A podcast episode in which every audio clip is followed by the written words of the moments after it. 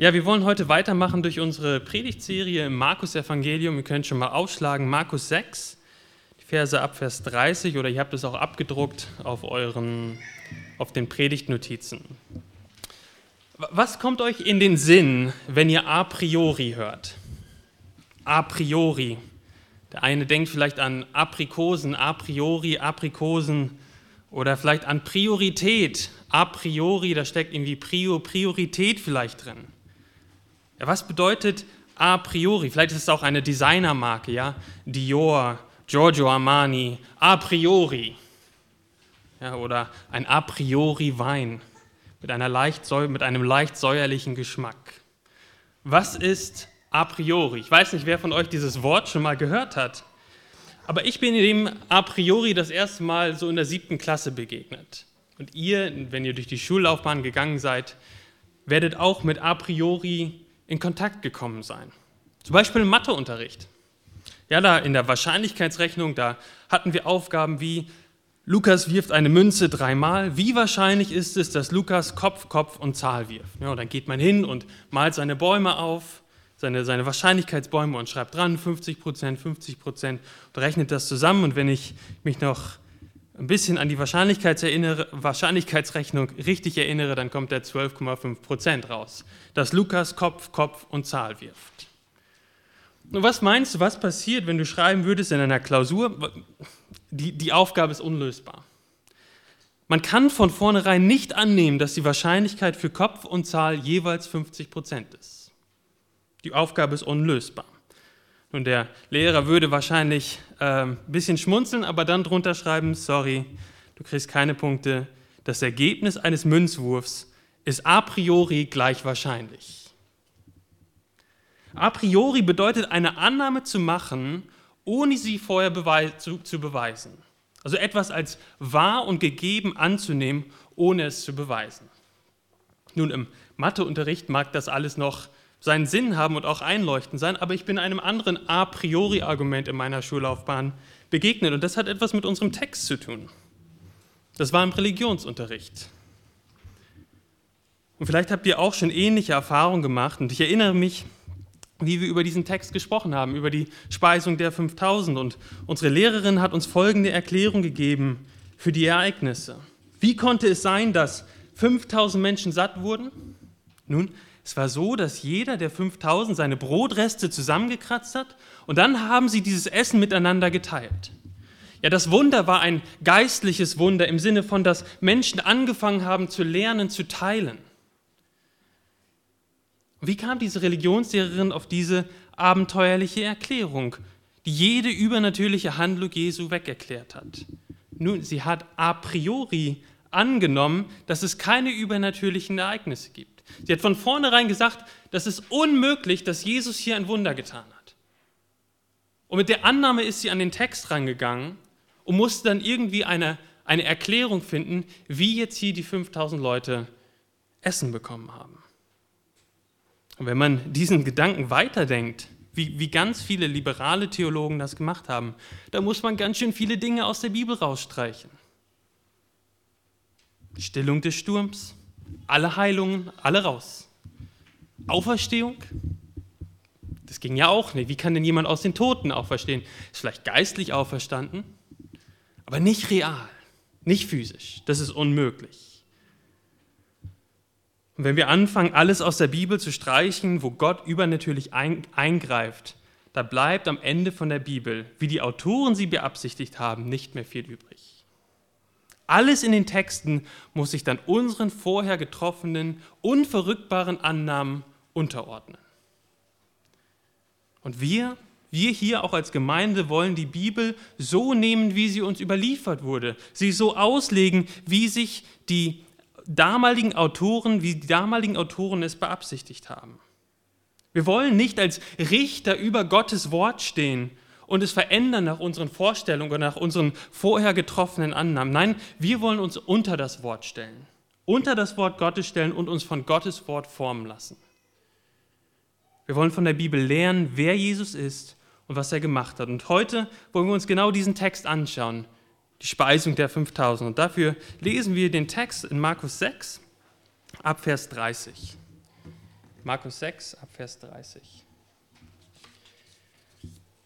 Und die Apostel versammelten sich bei Jesus und verkündigten ihm alles, was sie getan und was sie gelehrt hatten. Und er sprach zu ihnen, Kommt ihr allein abseits an einen einsamen Ort und ruht ein wenig. Denn es waren viele, die gingen und kamen, und sie hatten nicht einmal Zeit zu essen.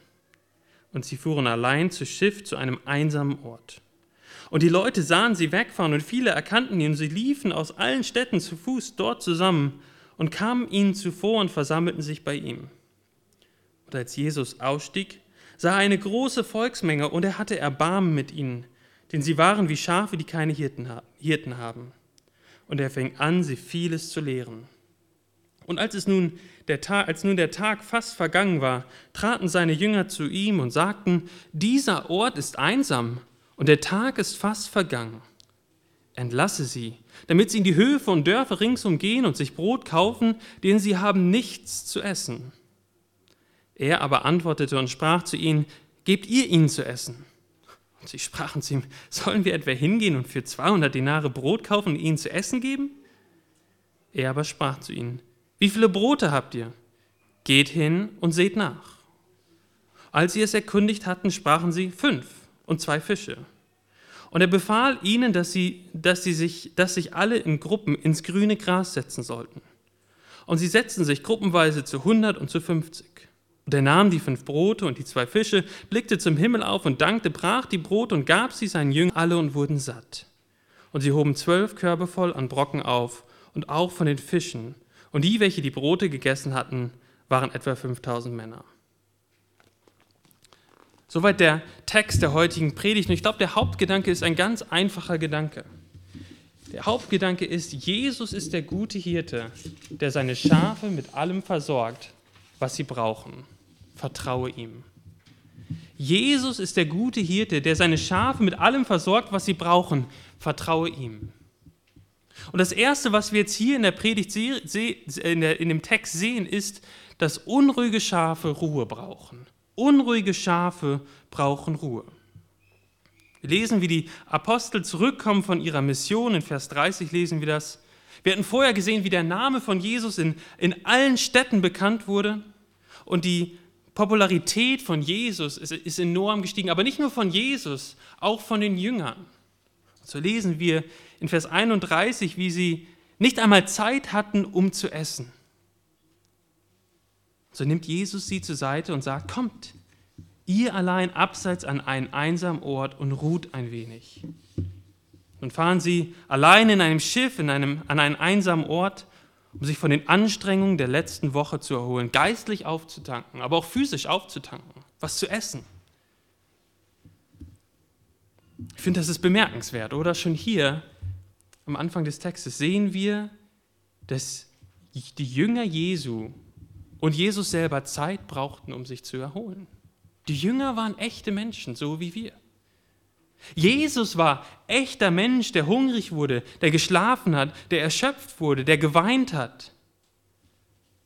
So finde ich es bemerkenswert, wie lebensnah uns von ihrem Menschsein hier berichtet wird. Jesus sah, dass sie es dringend nötig hatten, eine Pause einzulegen.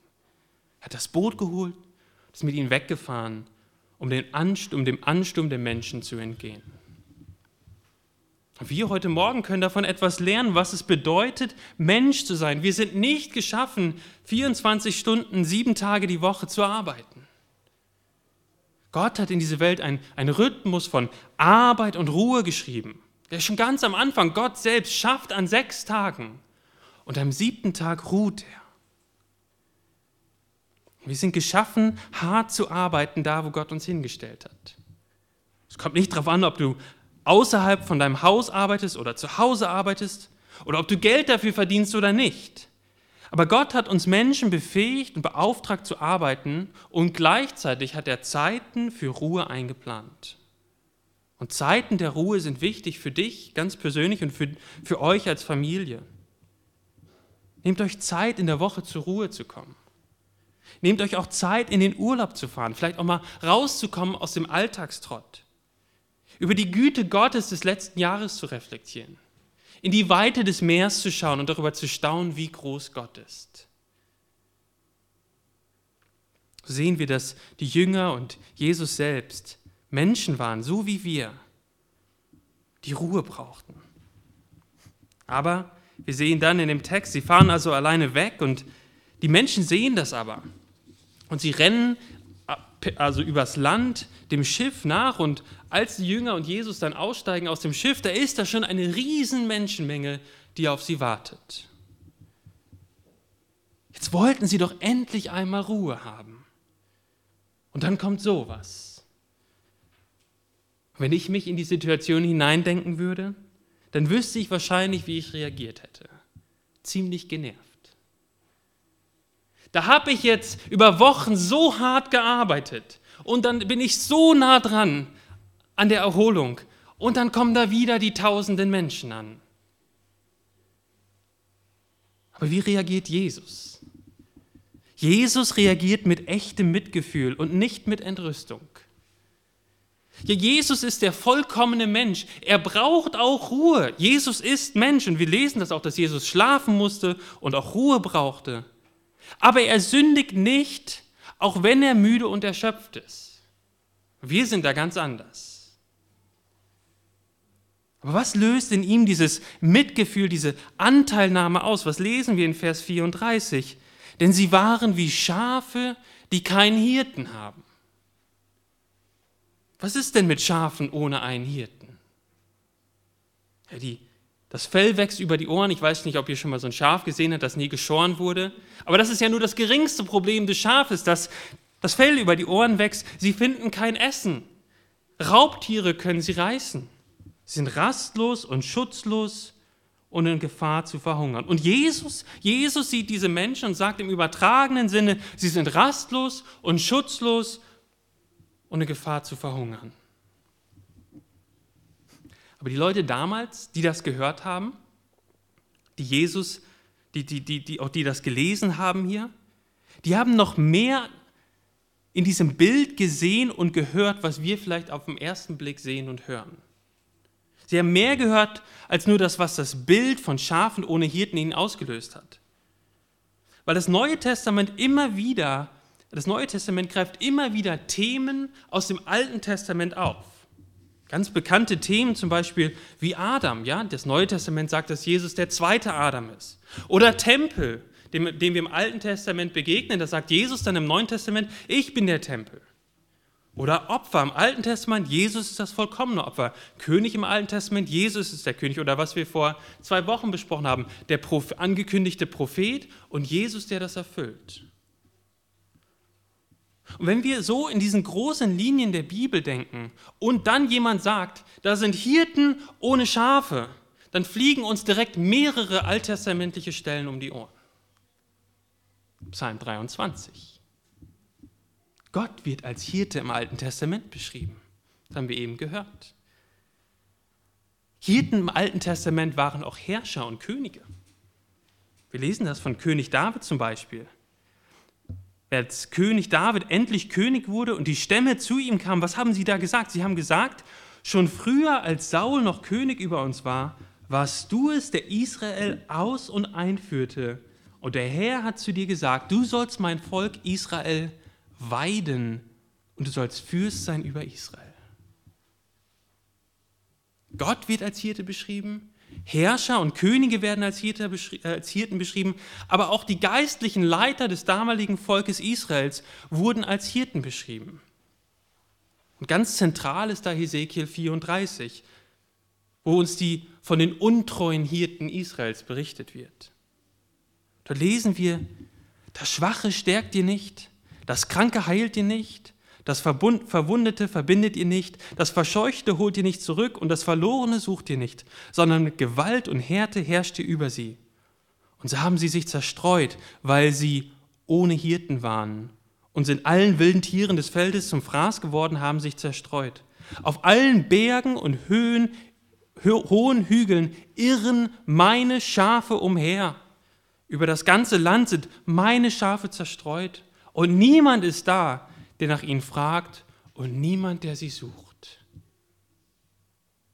Geistliche Leiter wurden als Hirten beschrieben. Und dann das Letzte, im Alten Testament verspricht Gott einen neuen Hirten, Das lesen wir dann auch in Hesekiel 34, in Versen 11 bis 15. Dort lesen wir, denn so spricht Gott der Herr, siehe, ich selbst will nach meinen Schafen suchen und mich ihrer annehmen, wie ein Hirte seine Herde zusammensucht an dem Tag, der er mitten unter seinen zerstreuten Schafen ist. So will ich mich meiner Schafe annehmen und sie aus allen Orten erretten, wohin sie zerstreut wurden an dem Tag des Gewölks und des Wolkendunkels. Gott selbst verspricht, als Hirte zu kommen und dann, um es nochmal zu toppen, sagt er später, ich will ihnen einen einzigen Hirten erwecken, Hesekiel 34.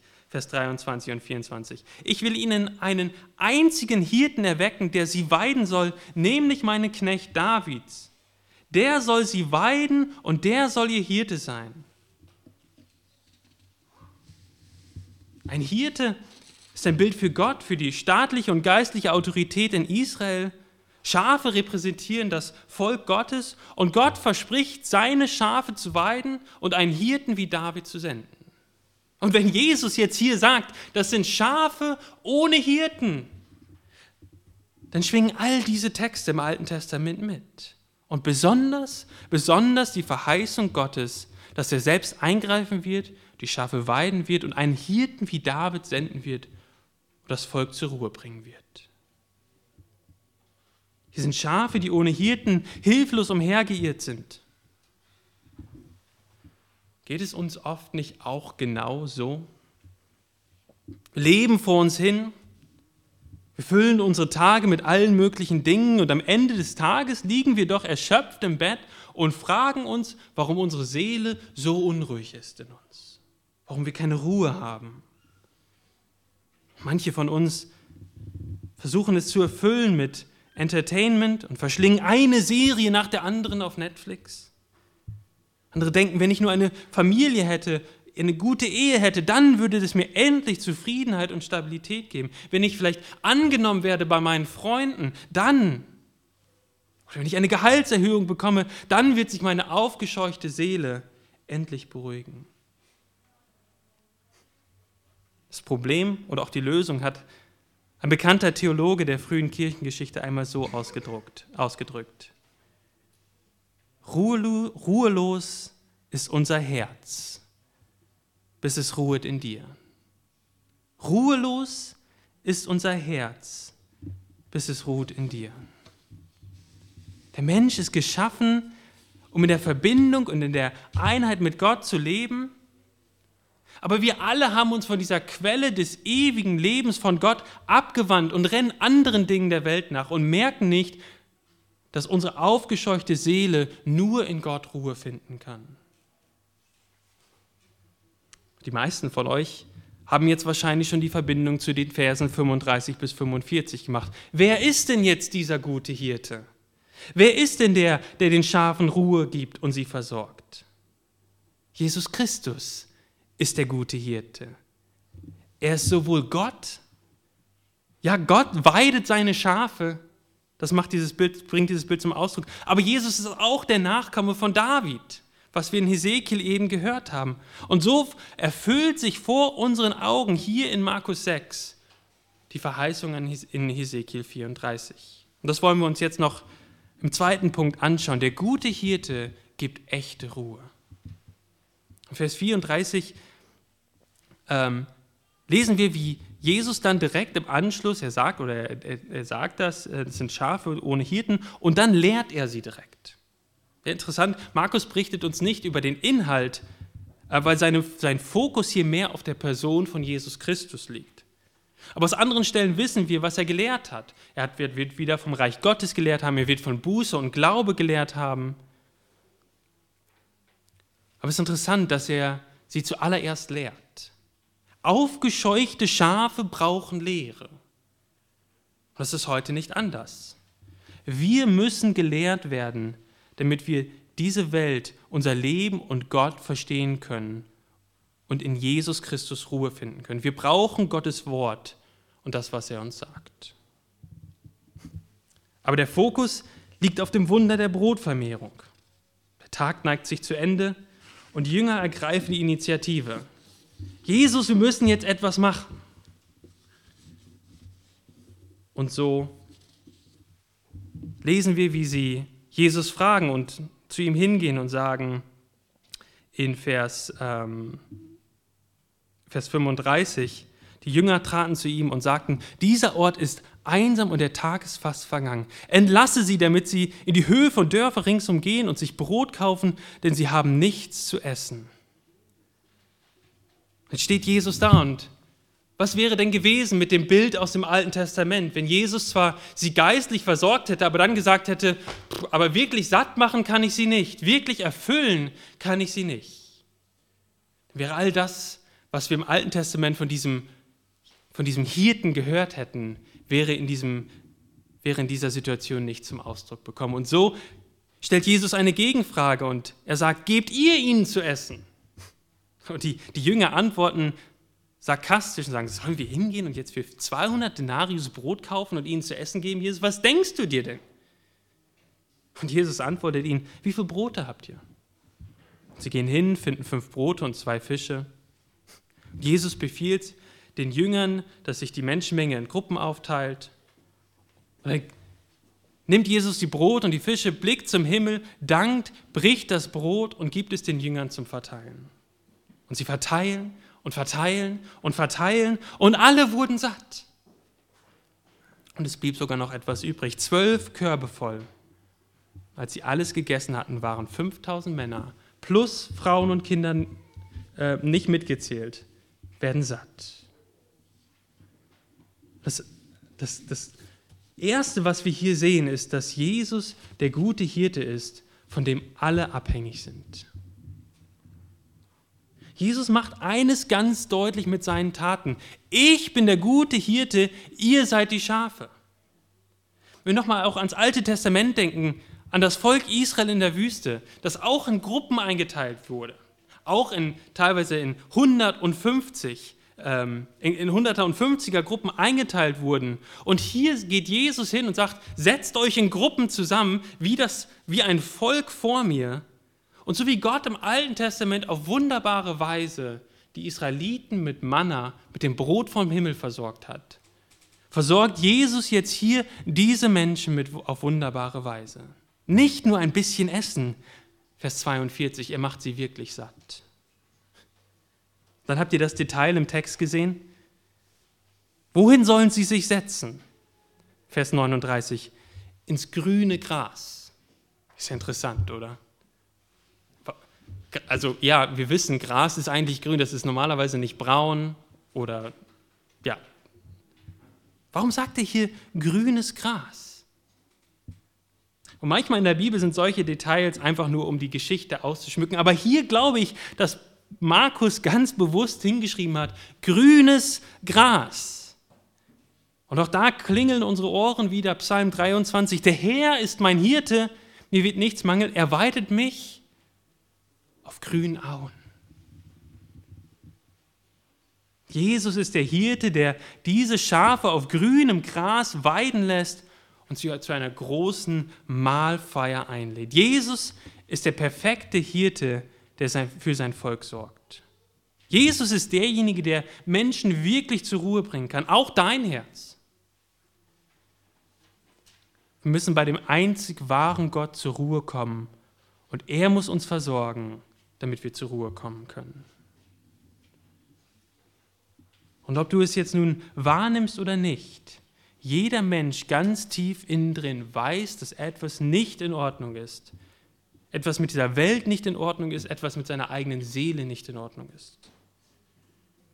Das sind Menschen, die sich für Dinge schämen und ihr ganzes Leben dreht sich darum, wie sie dafür leben, um sich nicht mehr schämen zu müssen. Andere sehen sich nach mehr im Leben, wollen irgendwie besser sein. Sie haben Moralvorstellungen, aber wenn sie ehrlich sind, dann haben sie nicht, leben sie nicht immer mit dem, im Einklang mit ihren eigenen Vorstellungen von, von dem, was richtig und falsch ist. Und so leben sie in einem Hamsterrad der Selbstverbesserung.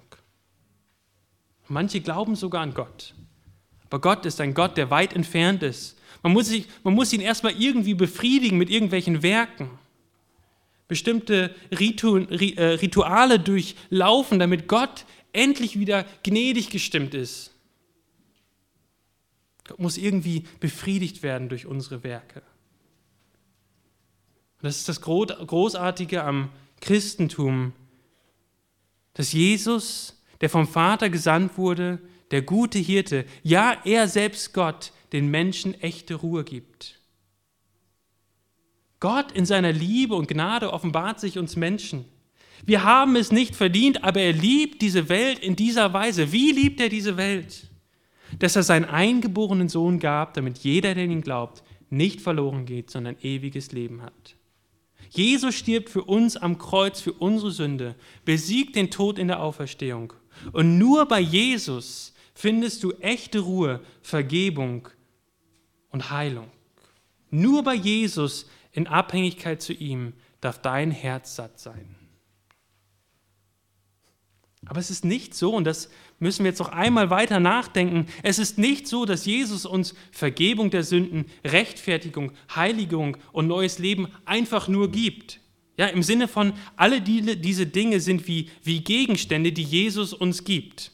Und dann haben wir sie unabhängig von Jesus. Ja, sie wurden uns einmal gegeben und dann, dann brauche ich Jesus in dem Sinne gar nicht mehr so richtig, weil dann habe ich ja Rechtfertigung von Jesus bekommen. das ist interessant, am Ende des Markus-Evangeliums, wenn wir den Text zusammen mit unserem Text hier lesen, dann wird eines ganz, ganz deutlich. Und während sie aßen, nahm Jesus das Brot, sprach den Segen, brach es, genau diese Worte, die wir hier in dem Markus 6 lesen, gab es ihnen und sprach, nehmt es. Und dann, das ist mein Leib. Jesus teilt nicht nur das Brot aus, er selbst ist das Brot. Und das hat ganz tiefe Auswirkungen auch für dein Verständnis von Glaube und Nachfolge. Wir haben Vergebung der Sünde, Rechtfertigung, Heiligung und neues Leben immer nur in Abhängigkeit von Jesus. Und das bleibt so. Deswegen feiern wir auch das Abendmahl regelmäßig, um uns daran zu erinnern, es ist Jesus in uns, durch den wir Rechtfertigung haben, durch den wir Vergebung der Sünden haben. Und deswegen musst du zu Jesus, zu dem guten Hirten, immer und immer wieder. In Abhängigkeit in Christus, im Glauben an ihm, hast du alles, was Jesus für uns erwirkt hat. Vergebung, Rechtfertigung, Annahme, neues Leben. Schau zu ihm, renn zu ihm. Es gibt nichts, was du vorher als Bedingung erfüllen musst. Vielleicht ein, ein besonderes Gefühl der Buße in dir, dass du erstmal sozusagen in dir aufbringen musst und dann sagst, okay, jetzt habe ich es endlich geschafft, jetzt bin ich, jetzt, jetzt fühle ich genug Buß, jetzt darf ich zu Jesus gehen. Nein, du darfst zu dem guten Hirten gehen in deiner Verzweiflung und dich vor ihm hinwerfen und ihm vertrauen. Nur in der Abhängigkeit und in der Gemeinschaft mit ihm findest du die Ausrichtung und die Kraft, ein Leben zu seiner Ehre zu leben. Er ist der gute Hirte, der gerecht gelebt hat, für unsere Sünden gestorben ist, für unsere Rechtfertigung auferstanden ist und er ist in den Himmel aufgefahren und wir lesen das im ersten Johannesbrief. Er steht für uns beim Vater ein, wenn wir sündigen. Was für eine riesige Hoffnung für uns als Christen, dass wir zu unserem Hirten fliehen dürfen und wissen dürfen, dass wir bei ihm sicher sind. Das gilt für uns alle hier im Raum, für alle Christen. Brauchen diese Erinnerung, dass wir nicht wieder anfangen, die, durch die Hintertür ein Leben nach der Werksgerechtigkeit leben, wo wir denken, wir sind Gottes Liebe und Annahme ist abhängig davon, wie meine letzte Woche war. Wir müssen wieder neu in die Augen unseres Hirten schauen und sehen, dass er uns liebt und uns, dass wir uns an ihn festklammern. Und diejenigen, die Jesus noch nicht kennen und nachfolgen, denen gilt der Aufruf, geh zu diesem Jesus, zu dem guten Hirten, bekenne deine Sünden, vertraue dich ihm an, er wird dich nicht enttäuschen. Zum Schluss der Predigt ist noch ein anderer Punkt, auf den ich euch uns hinweisen möchte. Jesus, der gute Hirte, benutzt Unterhirten, um die Aufgabe zu erfüllen. Alles ist abhängig in dieser Geschichte von Jesus. Ja, wenn Jesus nicht die Brote vermehrt hätten, dann hätten die Jünger sonst was machen können. Es hätte nicht funktioniert. Aber Jesus in seiner Weisheit und Gnade benutzt seine Jünger in dem ganzen Prozess. Ja, die Jünger sind abhängig von Jesus, Jesus drängt sie sogar, wenn, wir das, wenn ihr das nochmal durchliest, er drängt sie sogar in eine Situation, sodass sie mit, ein, mit ihren Möglichkeiten am Ende sind. Da stehen sie nun mit ihren fünf Broten und zwei Fischen. Was ist das denn schon? Aber Jesus lässt die Jünger ihre Brote und Fische holen und durch das Wirken von Jesus, dem Hirten, sind die Jünger in der Lage, die tausenden Menschen zu versorgen. Und in dem Sinne sind sie Unterhirten unter dem Oberhirten Jesus. Sie teilen das Brot wirklich aus. Sie versorgen das Volk. Das finde ich immer wieder ermutigend.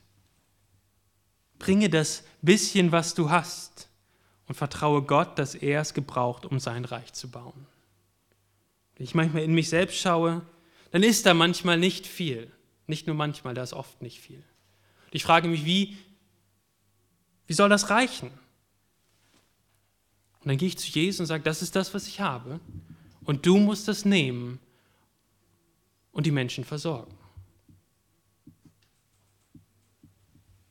Im ersten Petrusbrief schreibt Petrus an die Leiter. vorher im Kapitel 2 vergleicht er die Christen wie Schafe. Er sagt denn, ihr wart wie Schafe, die in die Irre gehen. Jetzt aber habt ihr euch bekehrt zu dem Hirten und Hüter eurer Seele. Da taucht das wieder auf. Also wir als Gläubige sind Schafe, die in die Irre gegangen sind, aber jetzt zu unserem wahren Hirten, zu Jesus gekommen sind. Und in der 1. Petrus 5, Vers 2 schreibt Petrus an die Leiter, der sagt, hütet die Herde Gottes bei euch indem ihr nicht gezwungen, sondern freiwillig Aufsicht übt, nicht nach schändlichem Gewinn strebend, sondern mit Hingabe, nicht als solche, die über das ihnen zugewiesene herrschen, sondern indem ihr Vorbilder der Herde seid. Dann werdet ihr auch, wenn der oberste Hirte, oberste Hirte, Jesus, offenbart wird, den unverwelklichen Ehrenkranz empfangen. So wie die Jünger in Abhängigkeit von Jesus die Menschen mit Essen versorgt haben, so sind die geistlichen Leiter, Hirten für eine Gemeinde verantwortlich. Und sie tun es immer in Abhängigkeit von dem obersten Hirten, nämlich von Jesus. Und wir bringen uns auch als Leiter auch dieser Gemeinde, bringen unsere Fähigkeiten zu Jesus und vertrauen ihm, dass er uns befähigt und zurüstet, um uns als Gemeinde gut zu führen. Und wir als Leiter, das lesen wir auch hier in dem ersten Petrusbrief, müssen uns vor Gott verantworten, wie wir mit unserer Hirtenschaft gelebt haben. Wir werden Rechenschaft abgeben für die Menschen, die Gott uns anvertraut haben, hat. Und deswegen, das ist auch ein Grund, warum wir verbindliche Mitgliedschaft leben. Woher wissen Alex, Waldemar und ich, für wen wir vor Gott verantwortlich sind? Ich werde mich vor Gott für die 38 Christen, die auf unserer Liste stehen, verantworten müssen. Und diese 38 Christen wurden uns von Gott anvertraut und wir beten, dass Gott uns gebraucht, um die Herde gut zu versorgen. Haben wir auch andere Leute im Blick, die in die Gemeinde kommen? Natürlich, auf jeden Fall.